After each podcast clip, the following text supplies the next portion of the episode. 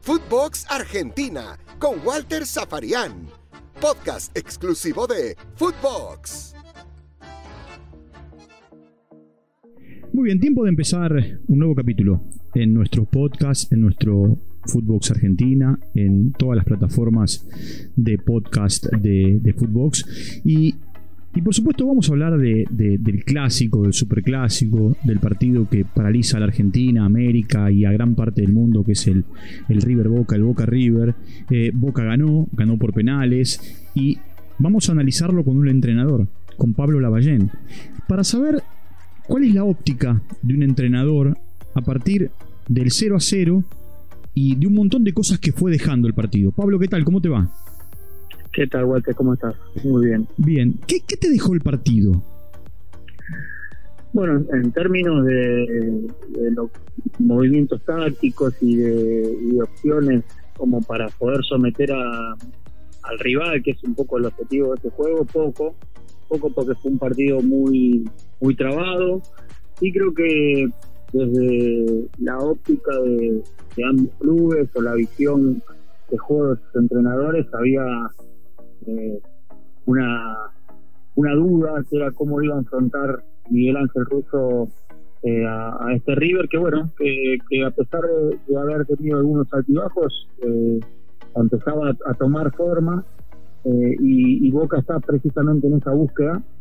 Y me parece que lo, lo hizo o lo llevó a un terreno en el cual River en el último tiempo ha, podido dominar a Boca, que es el terreno de la, de la intensidad, de la presión, y, me parece que desde, ese punto de vista pudo emparejar eh, una situación en donde si hubiese sido un partido un poco más abierto, quizás como fue, como lo fue en el segundo tiempo, se le podría haber puesto más cuesta arriba. ¿Te, te sorprendió que de arranque Boca lo fuese a apretar tan arriba? Yo creo que eh, Boca en este mercado de incorporó jugadores para intentar tener este estilo de juego, un estilo de un equipo quizás no tan vistoso, eh, un estilo de un equipo eh, más trabajador, eh, más más equipo, no no no no tanto de, buscar la individualidad que te salve, sino de lo colectivo poder emparejar muchas veces a los rivales con los que compite un equipo como Boca, que, son River, son, los equipos de, la Copa Libertadores, eh, tienen otra jerarquía. Y me parece que desde, ese punto de vista eh, lo hizo bien. Me parece que mientras le, dio el físico, porque después el, equipo eh, Boca Junior terminó o se lo vio un poco cansado, agotado, creo que gran esfuerzo, una muy buena presión, sobre todo los primeros 20 minutos y, creo que desde lo táctico, desde el posicionamiento del parado, eh, lo, pudo sujetar a River. River creo que después se dio cuenta en el segundo tiempo cuál era el, cambio que, tenía que haber hecho, no de jugadores, sino de, posicionalmente para, para poder este, empezar a, sacar algún tipo de, de diferencia, de encontrar los espacios que no que no encontró en el primer tiempo. Eh, con ese ojo de entrenador, ustedes siempre ven cosas que o los periodistas o el simpatizante común no ve. Eh, con ese ojo de entrenador, ¿qué, ¿qué, fue lo que modificó Gallardo en el segundo tiempo? Porque de arranque nomás, al minuto, eh, a las espaldas de Advíncula, por allí se metió Álvarez. Sí, sí este, bueno, principalmente cuando uno tiene la posibilidad de, jugar con una línea de 5 o una línea de 3, eh, lo que busca es tener superioridad en, una franja del campo. ¿no? Bueno, cuando estás en la zona baja, estás defendiendo, ocupás el ancho de, la cancha con cinco, con cinco jugadores. Cuando vas a presionar esos, esos eh, carrileros, suman a la mitad de la cancha y ocupar la mitad de la cancha otra vez con cinco mediocampistas. Este, y lógicamente eso te da una, una manera más fácil de presionar porque no hay tanto recorrido, porque ante la línea de cuatro volantes que tenía River con Paradela, con Ciculini, con Enzo Pérez y con De la Cruz, esos eh, carrileros agregados a la mitad de la cancha como Advíncula y como Saldes le daban a Boca esa superioridad numérica, dejándolo parado eh, a, a Izquierdos, a, Rojo y a, Zambrano contra los dos delanteros que tenía River y, manteniéndose en una situación cómoda porque no, no le daban a River lo que más le gusta, que es tener una salida clara, que es ir, ganando el juego. Eso lo hizo bien, mientras, como te digo, pudo encontrar eh, el aire como para hacer ese tipo de presión. Lógicamente, al mandar los carrileros a la mitad de la cancha, muchas veces para ejercer la presión, esa línea de tres centrales también se le hace ancho el campo y, bueno, los, las, este, las diagonales de adentro hacia afuera, desde el medio de Álvarez o de, Brian Romero hacia las bandas, muchas veces este, por una cuestión de velocidad lo, lo, lo ponía en dificultad por ahí a, Zambrano, me parece que es el que menos menos rodaje o menos minutos de fútbol tenía hasta el momento. Otra de las cosas que me sorprendió es, eh, es cierto esto que marcabas, porque bueno, desde la jugada de Álvarez en el primer tiempo, que, termina perdiendo su culini, tirándola por arriba del travesaño, hasta algunas del segundo tiempo. Eh, a, ver, eh, ustedes los entrenadores dicen que lo que más le duele a la línea de 3, porque esta de Boca fue una línea de 3, no fue una línea de 5, es cruzarle la pelota. Y lo que hizo Gallardo fue cruzarle permanente, cuando podía, cruzarle permanentemente la pelota. Sí, sí, a mí me parece que lo, corrigió en el, en el, segundo tiempo. Eh, yo pienso personalmente, es una visión muy particular mía, eh, cuando vos enfrentás a una línea de tres, lo peor que puedes hacer es ponerle dos delanteros, porque bueno, en realidad es, es el objetivo de la, línea de tres, que dos hagan stopper y un libro que sobre.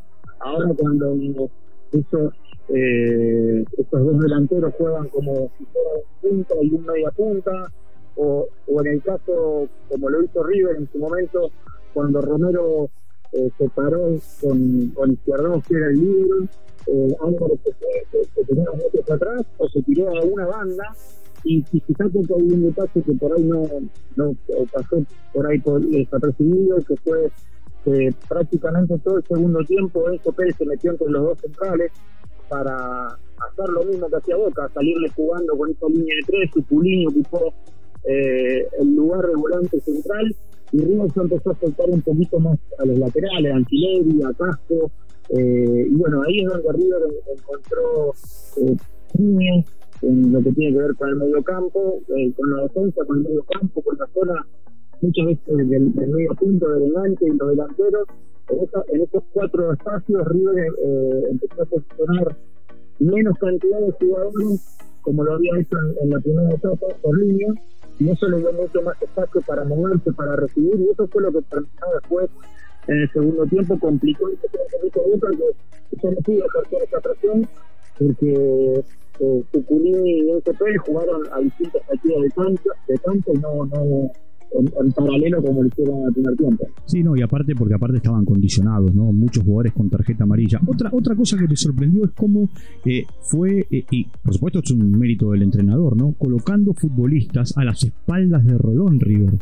Eh, y a partir de jugar a las espaldas de Rolón, River generó la acción de De la Cruz, que el remate se va por arriba, el remate, el remate de Romero, que se va besando el palo izquierdo del arquero.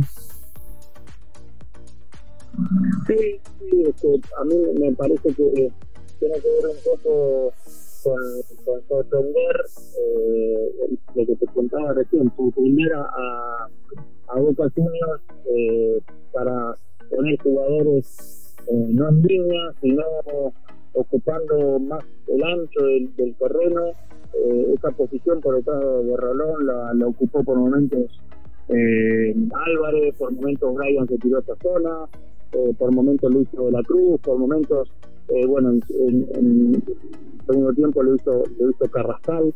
y bueno, me parece que ahí es donde River empezó a, manejar un poquito más la pelota y, pudo tener las aproximaciones más, más cerca, sin llegar a, tener una supremacía eh, cantidad de situaciones de gol, me parece que fue el que, más cerca estuvo del arco de, Rossi y el que, llevó un poquito más, más peligro, ¿no? Sí, y cuando le dio River libertad a Ramírez, Ramírez complicó a tal punto que la mayoría de los jugadores de River que terminaron amonestados, terminaron amonestados por cometerle faltas a Ramírez. Sí, sí, creo que Ramírez hizo un, un, buen trabajo, un buen trabajo. En el, primer tiempo hubo un movimiento de, de, Boca que fue muy interesante también eh, a la hora de, atacar. Eh, Ramírez se soltaba, como si, el, medio campo se lo dividiesen entre el pulpo y Rolón. Ramírez pasaba casi a una posición de enganche y, y Pavón se cerraba un poquito, entonces hacían un triángulo, como si fuera un, doble enganche eh, Ramírez con Pavón, por delante del Viasco, y eso le habilitaba mucho la, la subida víncula, por un lado, y por el otro lado y ahí es donde el River se tenía que cerrar con los laterales para marcar a Pavón y para poder controlar ese, esa, ruptura de, Ramírez hacia adelante. Eh, y ese, ese movimiento le, le permitió a Boca poder presionar, poder recuperar y poder atacar por las balas, aunque no, tuvo buenas, buenas decisiones a la hora de, de, crear peligro frente al arco de pero son movimientos importantes que bueno que se hacen en esa en ese último tercio de la cancha uno pueda tener una amplitud con casi cinco jugadores por, por línea y, eso complica siempre las, las líneas de cuatro. ¿Cómo se juega sin número 9 definido? Porque Briasco no es 9 y Pavón es extremo. Sí, yo creo que con, con este con este tipo de flexibilidad de la que estamos hablando, vos fíjate que River eh, cuando juega Suárez y, y, Brian Romero en este caso, o cuando lo, hacía con Borré, tampoco son nueve de área, son unos nueve más, como nosotros le, decimos, más media punta, eh, nueve con mucha movilidad, que van mucho del medio hacia afuera, que muchas veces cuando se plantan y, fijan a los centrales eh, contra una línea de cuatro, eh, esas diagonales hacia afuera incomodan muchísimo a los centrales. Entonces, en esa movilidad eh, uno puede encontrar espacios para algún volante, en este caso de la Cruz, que, que pueda llegar por el centro. A mí me parece que el fútbol se ha flexibilizado muchísimo y que a veces buscar el especialista del, del puesto eh, te da cierta rigidez. Eh, yo creo que se puede jugar sin, sin, nueve de área eh, y, me parece que a veces es, indispensable para algún para algún tipo de momento del fútbol. Es eh, cuando uno tenga más variedad de, jugadores y versatilidad en, esos jugadores, puede lógicamente ir cambiando la forma dependiendo de los momentos del partido sin tener que hacer cambios, que eso es lo más lo más importante y lo, que más se está viendo ahora eh, desde lo táctico en, el fútbol mundial, ¿no? la, adaptabilidad de, la línea de cuatro a línea de tres, eh, de, dos puntas a, un punta y un media punta, eh, de, extremos a, jugar este, con, más volantes a la hora de retroceder. Entonces eso, eso es un poquito lo que lo que estamos viendo no solamente aquí en el fútbol argentino, sino en Europa también. A ver, otra de las cosas que, quiero preguntarte como, como entrenador es definición por penales. Por supuesto, el técnico sabe a quién elegir, también eh, el futbolista a veces pide patear. Eh, Boca venía, Boca venía de, errar mucho contra Atlético Mineiro. Eh, sí.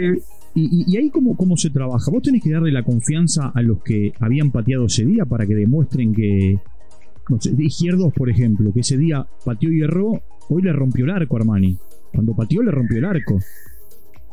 Yo creo que, tiene que la definición por penales tiene mucho que ver eh, con el estado anímico del, propio partido. Eh, me parece que la evaluación que inconscientemente pueden haber hecho los, futbolistas de Boca es que hicieron un buen primer tiempo, muy disputado, bastante parejo, eh, sin crear demasiado peligro, pero tampoco River lo tuvo, y que en el segundo tiempo ya tuvieron un poquito más de dificultades y, pudieron contener a, un equipo que, bueno, que cuando está lúcido se puede hacer quedar muy preparado. Yo creo que eh, esa oportunidad desperdiciada eh, por River al tener ese, predominio en el segundo tiempo y a no poder cristalizarlo frente, frente a, los arcos, termina fortaleciendo al que, al que pudo lograr el objetivo, que era precisamente que no se convierta, y me parece que, que ahí sí juega lo anímico. Eh, con esto no digo que, Boca quiso llegar a los penales, pero sin duda eh, en, el, en, el, en la previa era el que, venía en una situación un poquito más, más complicada porque todavía no ha encontrado eh, una forma o una identidad que, le agrade a la hora de jugar. Y, bueno, podía sentirse como, como que había cumplido. Y por lado de River, eh, creo que esa sensación de, tener ese predominio en el, segundo tiempo y no poder eh, cristalizarlo genera cierta frustración y, bueno, esa, esa sensación de que lo pudimos ganar en los segundos 45 y bueno, lamentablemente ahora tenemos que ir a los penales. Decime, ¿Enzo Pérez es el corazón de River? Yo creo que sí, y, no sé si. Yo creo que, está, que es más la cabeza de River la cabeza. corazón. Y hablo la cabeza desde, dentro de la cancha, ¿no? Eh, uno en un plantel siempre tiene que tener mínimamente uno o dos jugadores que, que puedan pensar, que puedan ver, que puedan eh, que puedan interpretar lo que está pasando en, cada momento del partido y dónde es mejor pararse, dónde es mejor apretar, dónde es mejor refugiarse, eh, eh, en, qué, en qué momento tenemos que jugar en corto, en qué momento tenemos que jugar en largo. Parece que ese es Enzo Pérez.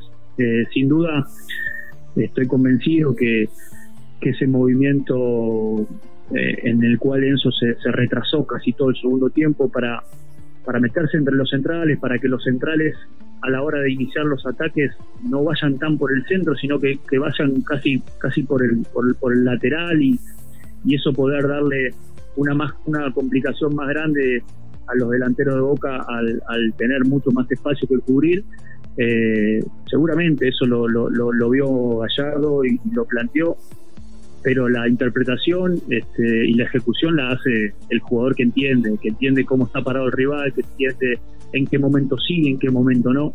Y me parece que Enzo Pérez es, esa, esa, pieza, ¿no? La que, la que precisamente con sus movimientos y, con dos o tres órdenes eh, acomoda a los compañeros y hace que, River eh, saque la, mejor versión. Decime, Advíncula eh, llegó el fin de semana, casi no desarmó las valijas y, jugó. Y, y, la verdad, hasta que lo reemplazaron, no desentonó en el partido. Bueno, eso, es lo que lo que tiene lo que tienen los jugadores de selección. Advíncula es un jugador que, que está en, el seleccionado peruano desde hace mucho tiempo, que ha jugado en el fútbol europeo. Ahí en la, en la transmisión hacían un, paso por su carrera, España, Alemania, Brasil, bueno, un montón de países, Argentina, Newell antes de Boca. Y lógicamente ese rodaje te da mucha mucha experiencia, mucha seguridad a la hora de enfrentar este tipo de partidos.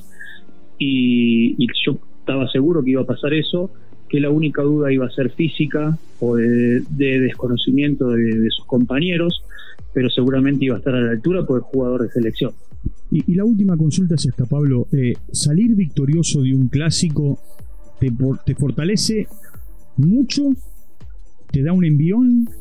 Eh, en este caso eliminaste al rival de turno y seguís para adelante. ¿Cómo, es la historia? Sí, yo creo que ganar un clásico eh, te fortalece muchísimo. Eh, creo que lo anímico es, es, una cuota muy importante hoy en el fútbol, en donde hay tanta paridad, donde todo se ve y, y es muy difícil sorprender al rival desde lo táctico, porque bueno, uno ve la gran mayoría de lo que, de lo que hace el rival partido tras partido y lo analiza, y si bien eh, esas variantes pueden sorprenderte como sorprendió quizás eh, Boca en esos primeros minutos, después con, con, algunas indicaciones uno uno se puede acomodar, pero bueno, muchas veces eh, esa, esa sorpresa, aunque sea corta en tiempo puede, puede producir una diferencia y a veces eso te alcanza como para ganar. A mí me parece que, el envión anímico para Boca es importante, precisamente porque necesita ese tiempo de tranquilidad como para seguir en la búsqueda de su identidad futbolística y que River tendrá ahora una, un desafío también importante y una prueba nuevamente de carácter al enfrentar a Atlético Mineiro por la Copa Libertadores después de, un, golpe complicado como es perder siempre un clásico. Entonces, eh, sin duda, los clásicos dejan ese, ese, ese margen de, secuela que después hay que tratar de, fortalecerlo en el caso de aquel que ganó y, de sobrellevarlo y, y, revertirlo en el caso del que perdió. Chao Pablo, un abrazo grande, gracias por el tiempo. Un abrazo, Walter. Bueno, Pablo Lavallén charlando con nosotros aquí en eh, Footbox Argentina, tratando de entender eh, por qué avanzó Boca, por qué River se quedó en el camino. Recuerde que usted puede encontrarnos en todas las plataformas de podcast. Esto Footbox es Footbox Argentina y nos reencontramos, nos reencontramos mañana. Un abrazo grande. Footbox Argentina con Walter Zafarian, podcast exclusivo de Footbox.